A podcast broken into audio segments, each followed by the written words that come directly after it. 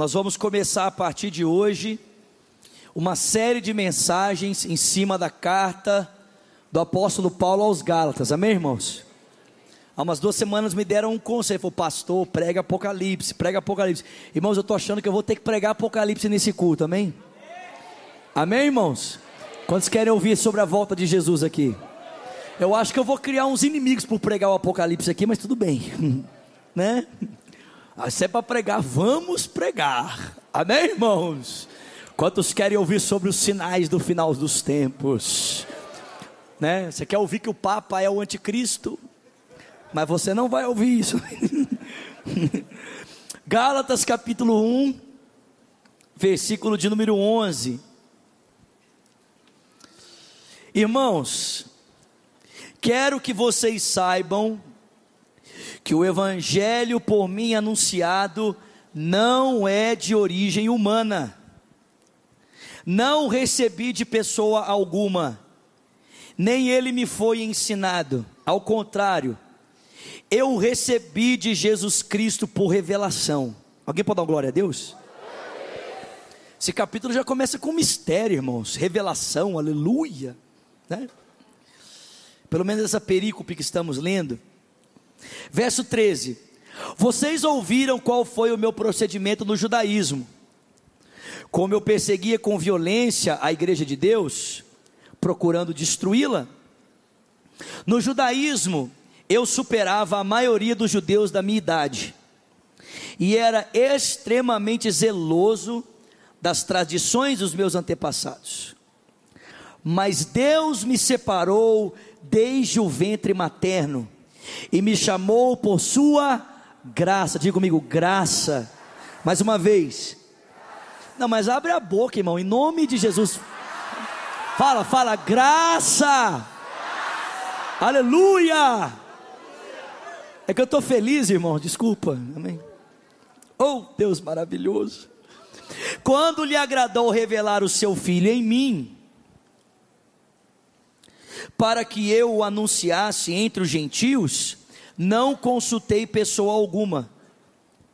Tampouco eu subi a Jerusalém para ver os que eram apóstolos antes de mim, mas de imediato parti para a Arábia e outra vez a Damasco. Depois de três anos, subi a Jerusalém para conhecer Pedro pessoalmente e estive com ele por quinze dias. Não vi nenhum outro apóstolo a não ser Tiago, irmão do Senhor. Quanto, aos que, quanto ao que lhes escrevo, afirmo diante de Deus que não minto. A seguir fui para as regiões da Síria e da Cilícia. Eu não era pessoalmente conhecido pelas igrejas da Judéia que estão em Cristo.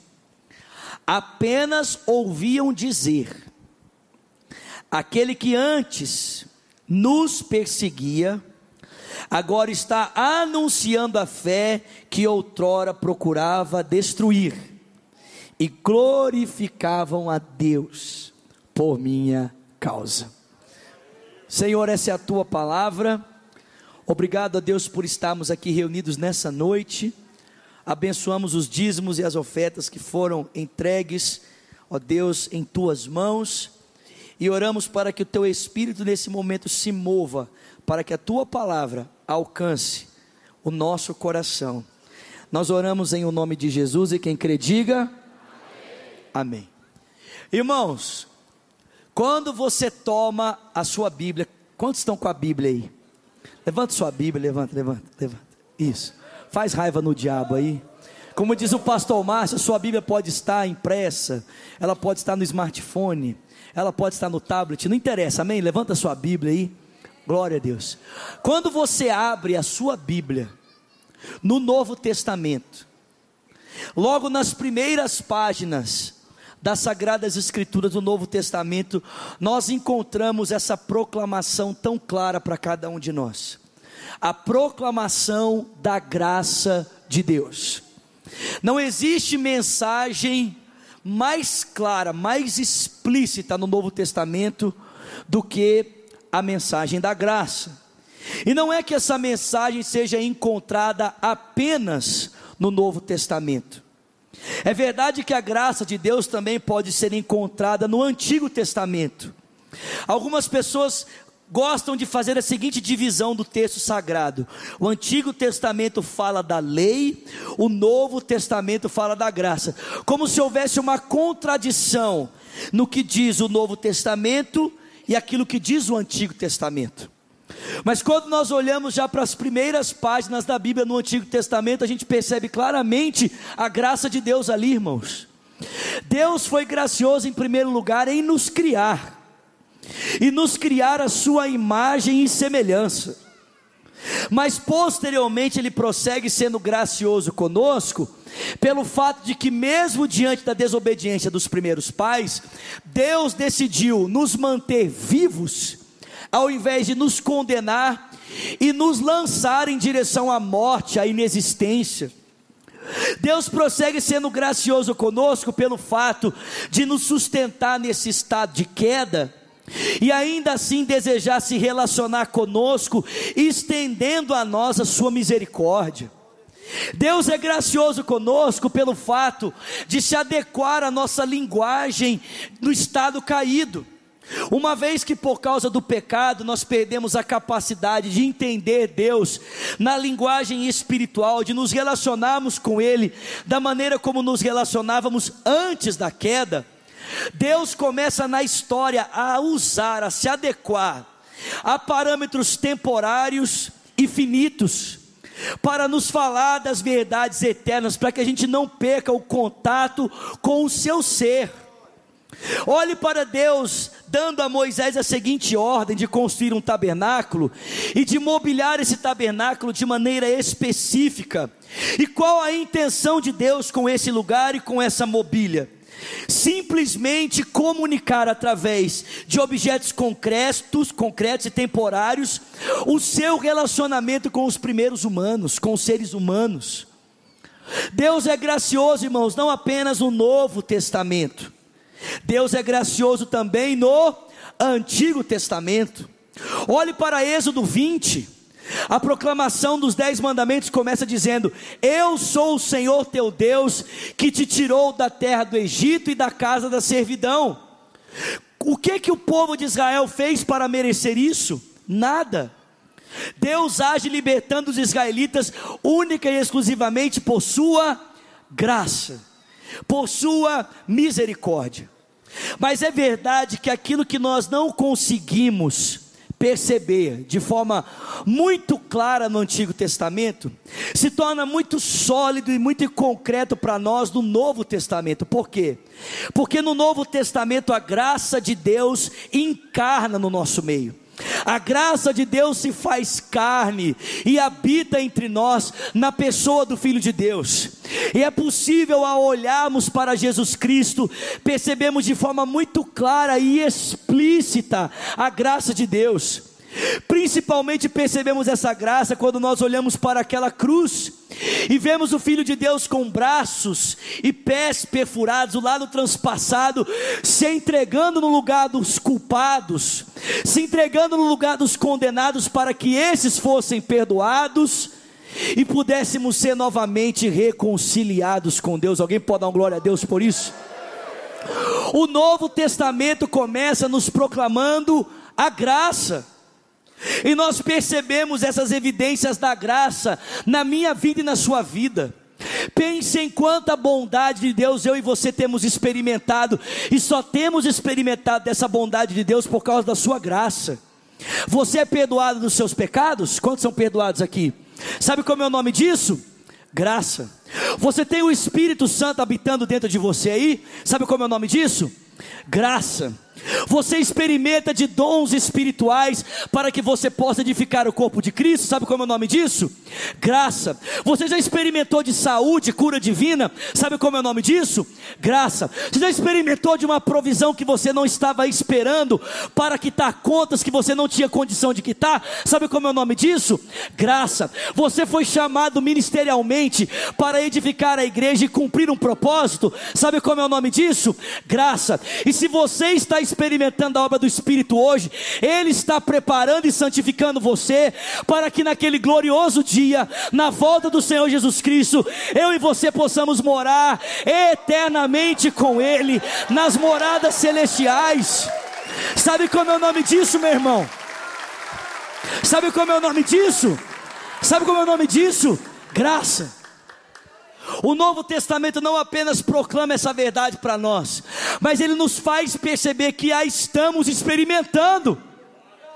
A graça de Deus tem sido constante e tem sido favorável a cada um de nós. Nós temos um Deus tão bondoso que Ele estende a nós graça e misericórdia todos os dias. Mas a graça de Deus não é apenas percebida, irmãos, no favor que nós estamos experimentando de Deus.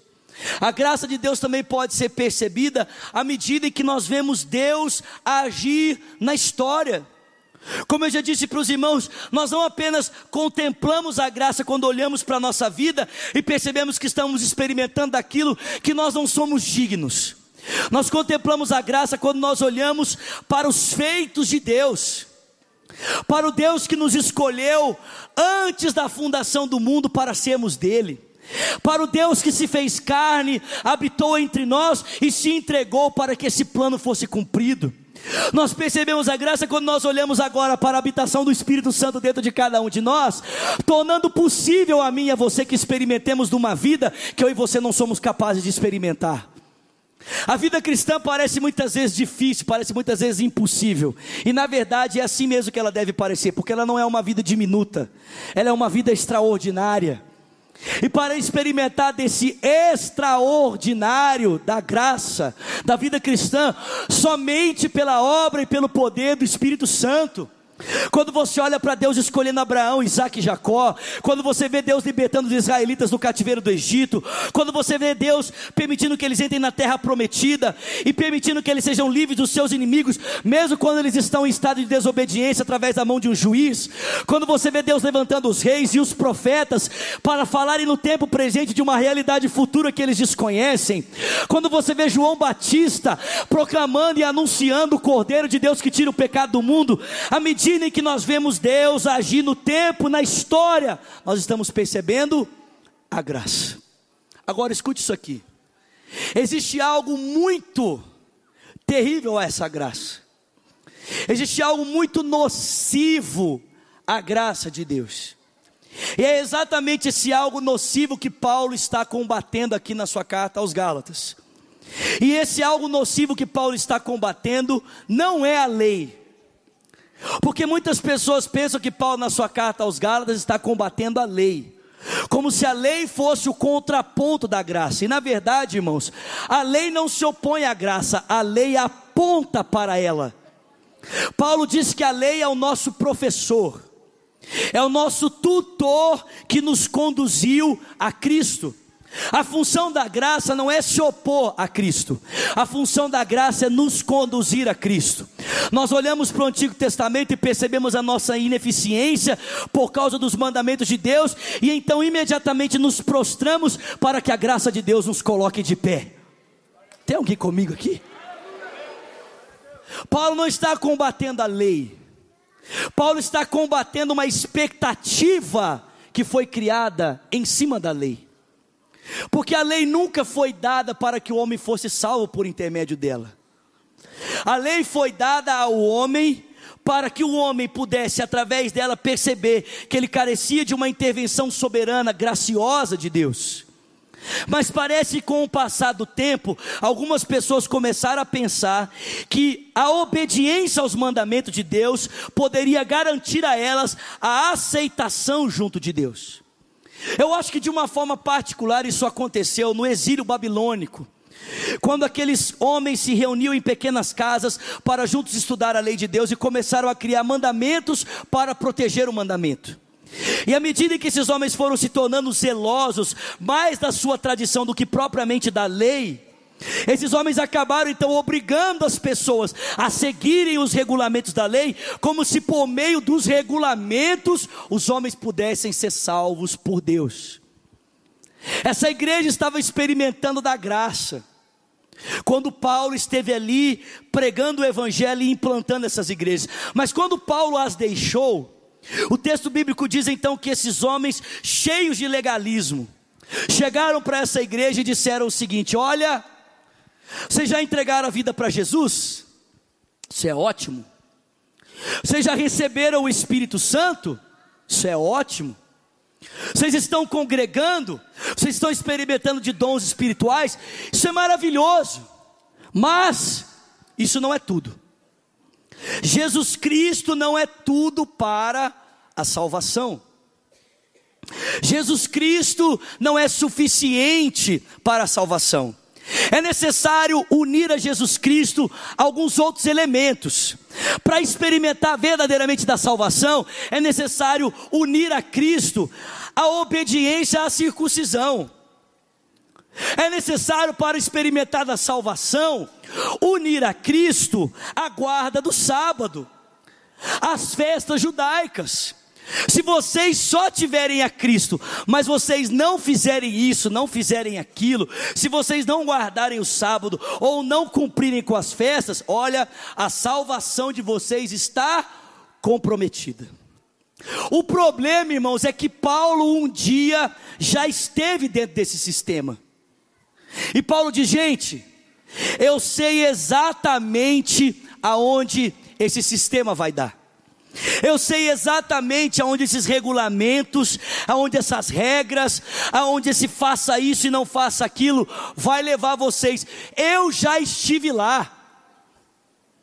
Eu já estive vivendo essa realidade, eu já estive tentando com o meu esforço buscar alcançar a salvação, e sabe de uma coisa? Quanto mais eu tentava ser livre do meu peso de condenação, pelo meu esforço e pelo meu mérito, mais pesado eu me encontrava. Meus irmãos, preste atenção: Paulo não experimentou de liberdade enquanto tentava, pela sua própria força e mérito, guardar os mandamentos. Paulo experimentou da liberdade quando a liberdade o alcançou. Quando a liberdade se chocou com ele. Parece que é um pouco disso que Martinho Lutero também vivia, quando ele começou a ler e estudar essa carta aos Gálatas.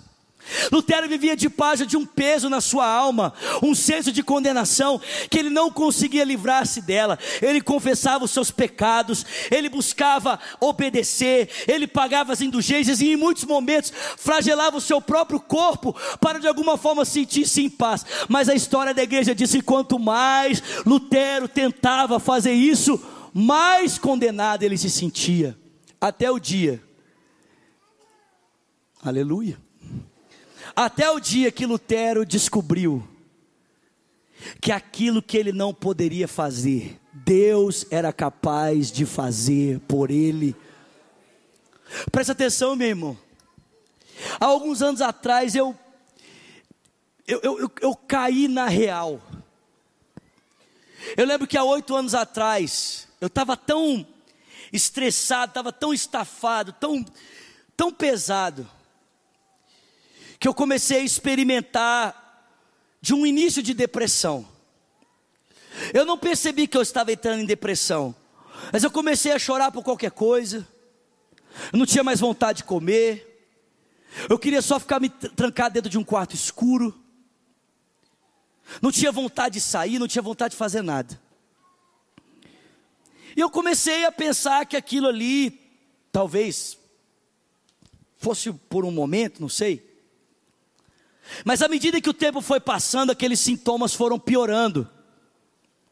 E eu lembro em uma semana específica, que eu fiquei cinco dias sem dormir, perdi cinco quilos em uma semana.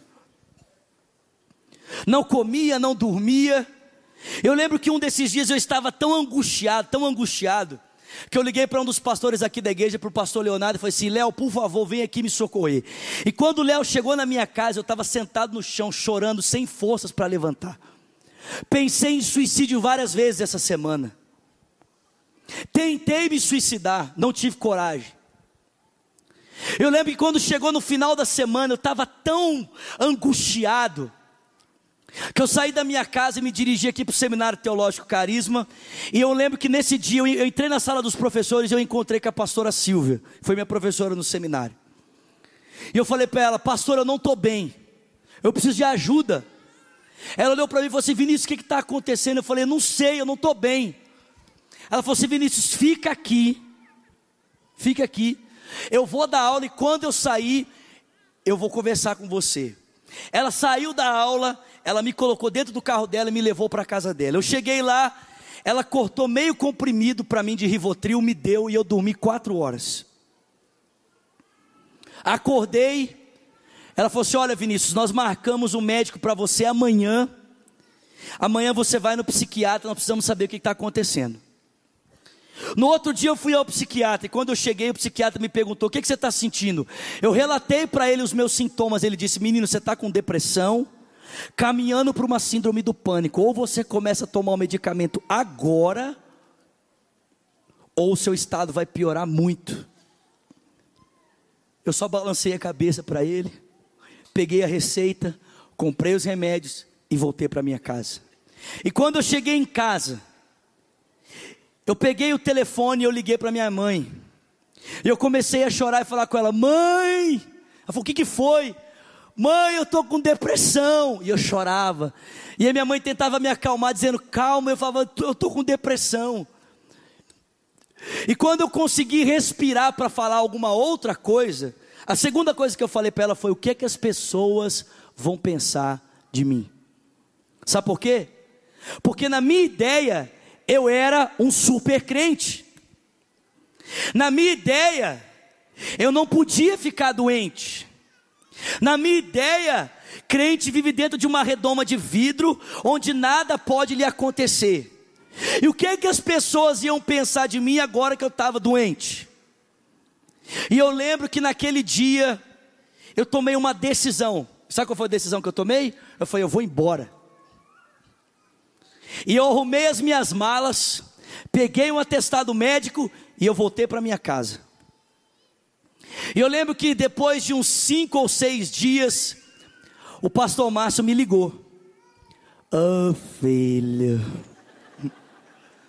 Eu falei, alô, fala pastor. Ele falou assim, filho, onde você tá, filho? Aí eu falei, pastor, eu estou na minha casa. Filho, o que, que você está fazendo aí, filho? Falei, ô pastor, eu estou aqui. Esse negócio de ministério já deu para mim. Não dá, eu não, eu não dou conta, eu não, não tenho estrutura para isso. O pastor Márcio falou assim: filho, volta para cá que nós vamos cuidar de você. falei, não, pastor, você não está entendendo. Eu não vou voltar, não. e eu desliguei o telefone.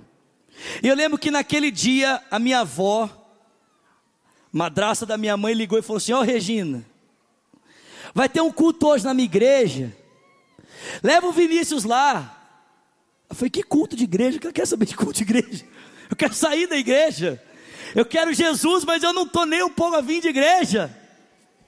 Mas aí, de tanta minha mãe falar e a minha avó falar, quer saber do negócio? Vou dar a última oportunidade para Deus. Quem já deu a última oportunidade para Deus aqui? Eu dei, né? Foi Deus, olha, é sua última oportunidade. Senhor está entendendo? Ou o senhor fala comigo hoje ou acabou, entendeu? Eu dei a última oportunidade, falei com Deus, falei, estou falando sério com o senhor, o senhor para de brincar comigo. E eu fui para o culto, irmãos, era na congregação cristã. Quem já foi na congregação cristã aqui? É mulher do lado, homem do outro e as mulheres com véu na cabeça. E eu lembro que naquele dia, quando o dirigente da congregação tomou a palavra para pregar, ele leu o livro do Êxodo, a parte em que Deus está libertando os israelitas através das pragas. E quando ele terminou de ler esse texto, irmãos, não me pergunte o porquê. Ele virou para a igreja e falou assim: ó, tem uma pessoa aqui que disse que o seu tempo acabou. Tem uma pessoa aqui que está dizendo para si mesmo que a obra de Deus na sua vida acabou. Pois Deus está mandando te dizer: volta para lá, porque o que Ele tem com você ainda não acabou naquele lugar. Deus está mandando te dizer para você voltar. Irmãos, eu não sei quantas pessoas eu estava falando naquela noite, mas eu sei que estava falando comigo. Sabe o que eu fiz? Eu arrumei as minhas malas e eu voltei para Belo Horizonte. E quando eu voltei para Belo Horizonte, irmão, sabe o que o pastor Márcio fez? Me mandou lá para a Estância Paraíso. Eu fiquei um mês lá. Eu não sei de onde saiu tanto capeta, irmão. Até a minha unha estava endemoniada, né? Mas eu lembro que quando eu saí da estância, alguma coisa diferente tinha acontecido na minha vida. Não me pergunte, querido, eu nasci na igreja, eu cresci na igreja, eu nunca saí da igreja. Mas eu tenho para mim que algo tão extraordinário aconteceu comigo nesse tempo, que eu tenho para mim que eu nasci de novo de lá para cá. Eu tenho para mim que eu experimentei de algo tão impactante da parte de Deus nesse tempo, que a minha vida foi realmente transformada, a minha vida foi mudada.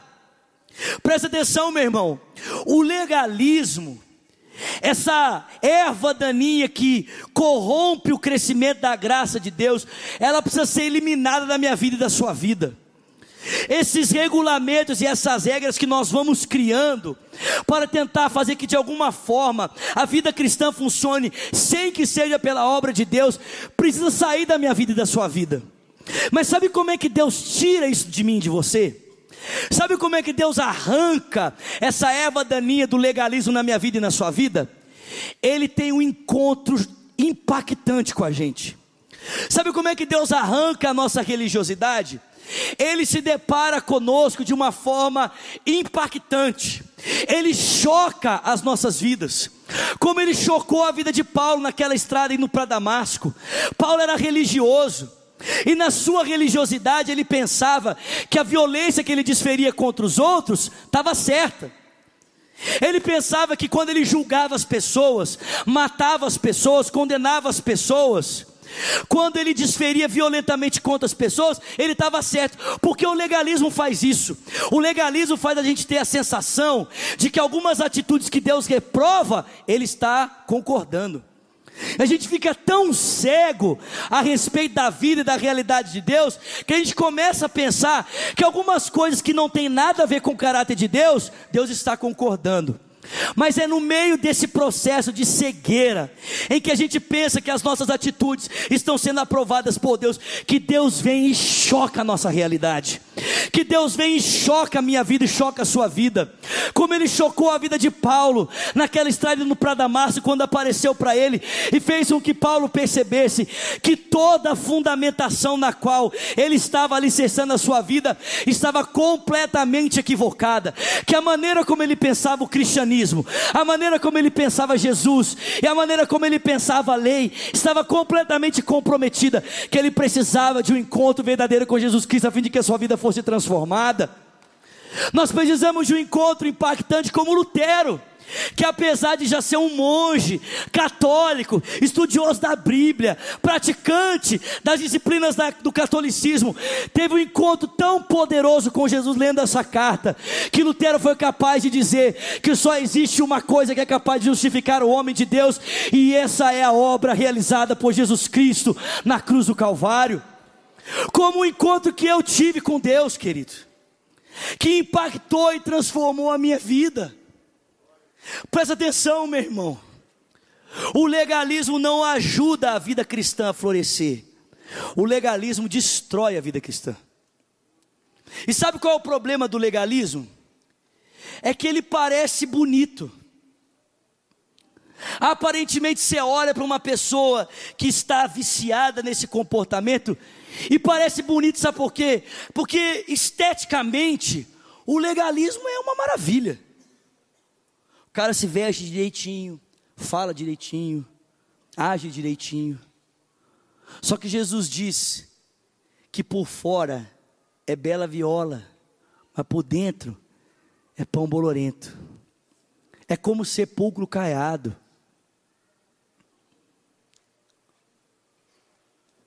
Bonito por fora, mas está cheio de ossos mortos. Talvez você esteja aqui nessa noite e você já teve uma vida cristã muito mais vibrante. Uma vida cristã que expressa alegria, que expressa entusiasmo. Talvez você já teve na sua vida uma caminhada muito mais leve. Mas hoje está pesado. Você não tem mais prazer na comunhão, não tem mais prazer de ler a palavra, não tem mais prazer pela oração. Tudo para você está pesado demais. Presta atenção, meu irmão. O que está comprometendo talvez o seu cristianismo seja exatamente essa erva daninha do legalismo que está corroendo você por dentro. Eu quero dizer para você nessa noite: Jesus quer chocar você. Ele quer chocar você, sabe para quê? Para te trazer de volta para a simplicidade do Evangelho, para te trazer de volta para a realidade da graça. Presta atenção, meu irmão, a graça de Deus não é a aprovação de Deus para você viver da forma como você quer, e muito menos a aprovação de Deus para que você enquadre Deus nas suas expectativas. A graça de Deus é a capacidade de Deus que se abre para você viver uma vida que você não tem condição de viver. Isso é graça. E o legalismo vai tirando isso de mim, vai tirando isso de você. Jesus quer chocar você nessa noite. O Paulo diz para esses irmãos: gente, eu sei o que é isso. Olha o meu procedimento. Eu já estive lá. Mas Deus me alcançou. Ele me escolheu desde o ventre materno e quando aprouve a Ele revelar em mim o seu filho, eu não precisei consultar ninguém. A graça de Deus transformou a minha vida. Quantos querem ser impactados por essa graça aqui? Eu não quero religião, meus irmãos, eu quero Jesus. Eu não quero religiosidade, legalismo. Eu quero Jesus. Eu quero de fato viver e experimentar a verdadeira vida cristã. Amém? Fica de pé no seu lugar, por favor.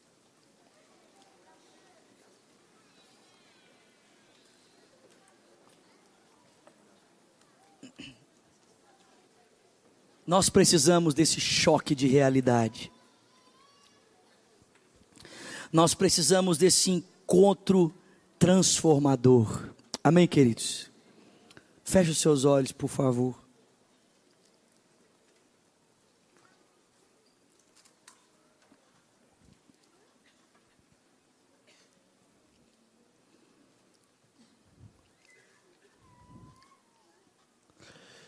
A proposta de Jesus é a seguinte: Vinde a mim, todos vós que estáis cansados e sobrecarregados, e eu vos aliviarei. Tomai sobre vós o meu fardo que é leve, e o meu jugo que é suave, e aprendei de mim, que sou manso e humilde de coração e você vai achar descanso para sua alma. Tem alguém que está sobrecarregado aqui? Tem alguém que está se sentindo pesado aqui? Jesus quer aliviar você, querido. Ele quer aliviar você. Graça, querido. Graça. Feche os seus olhos, coloque as suas duas mãos sobre o seu coração. E ore comigo dizendo: Senhor Jesus, nessa noite, eu me rendo, diga eu me entrego a Ti, a Tua graça. Diga, Senhor, eu me rendo e confesso que Jesus Cristo é o meu Senhor é o meu Salvador. Ore também dizendo: E eu, Jesus, que um dia andei contigo, mas eu me afastei. Diga, eu me desviei. Diga, nessa noite, eu volto para a tua graça, na certeza de que o Senhor me recebe. Com seus olhos fechados, as suas mãos sobre o seu coração, por favor. Talvez você esteja aqui, fez essa oração pela primeira vez, dizendo: Jesus, eu te entrego a minha vida. Ou você ora dizendo: Eu volto aos caminhos do Senhor. Nós queremos muito orar com você, orar por você. Se você fez essa oração pela primeira vez, dizendo, Jesus, eu te entrego a minha vida, ou você diz, eu volto a Ele, levanta uma das suas mãos, queremos conhecer você, queremos orar por você. Tem uma mão levantada lá em cima, tem outra mão levantada lá em cima. Pode levantar aqui embaixo, tem mais uma mão levantada aqui embaixo. Isso, levanta bem alto uma das suas mãos, tem mais mãos levantadas atrás. Tem alguém feliz aqui, alguém que pode dar glória a Deus, alguém que pode exaltar o nome de Jesus. Vou pedir a você que levantou uma das suas mãos, por favor, sai do seu lugar, vem aqui pertinho de mim, para que eu possa orar com você, sem constrangimento. Pode vir, isso. Vamos aplaudir essas vidas que estão chegando aqui, irmãos. Glória a Deus. Vamos aplaudir forte, igreja. Glória a Deus pela sua vida. Você que levantou a sua mão aí na galeria, não fique aí no seu lugar. Sai do seu lugar e vem. Glória a Deus. Glória a Deus. Glória a Deus. Pode vir isso. Glória a Deus. Glória a Deus.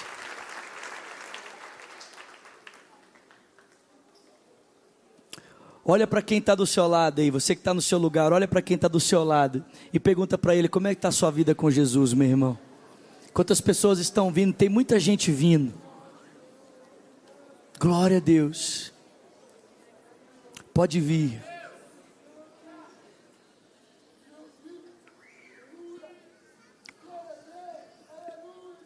Aí você não vai. Glória a Deus, pode vir. Isso.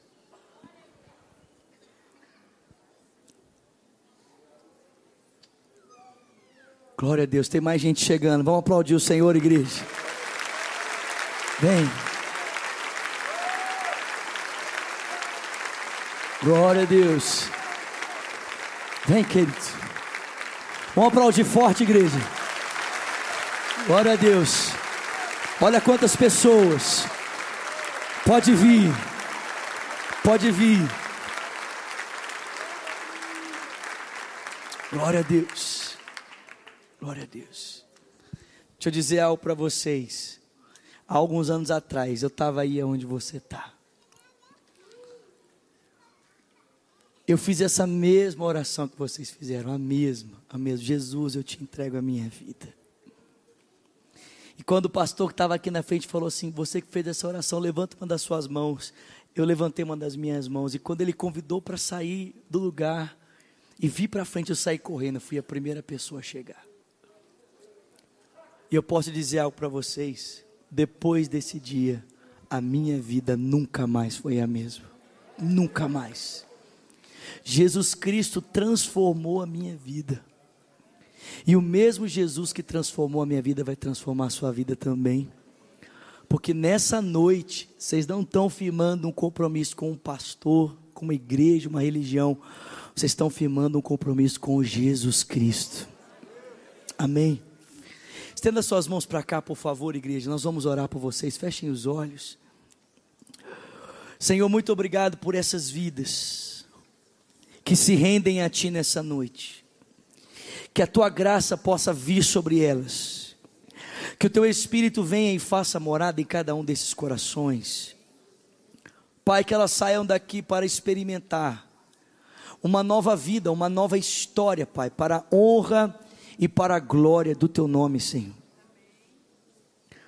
Deus, que as amarras, as cadeias que as prendiam, elas possam cair aqui mesmo, cair aqui agora, Senhor. E que a história delas, a vida delas, nunca mais seja a mesma. Para a honra e para a glória do teu nome, nós oramos em o nome de Jesus. E quem crê, diga. Amém. Vamos aplaudir essas pessoas que estão aqui, gente. Glória a Deus. Glória a Deus. Glória a Deus. Glória a Deus. Olha só, se vocês nos permitirem, nós gostaríamos muito de anotar o nome pessoal de vocês, algum telefone que pudéssemos entrar em contato com vocês, porque nós gostaríamos de ajudar vocês, se vocês nos permitirem. Pode ser? Vocês vão, é, vai levar dois minutos, é bem rápido. Vocês vão ser dirigidos para uma sala, aqui à minha esquerda, à sua direita. Bem rapidinho o pessoal vai anotar os dados de vocês e assim que terminar lá, vocês podem voltar para estar aqui com a gente. Pode ser? Enquanto vocês saem, então a igreja vai aplaudir vocês. Vamos aplaudi-los bem forte, irmãos, por favor. Aplauda bem forte, querido. Bem forte. Você pode dizer glória a Deus nessa noite. Glória a Deus.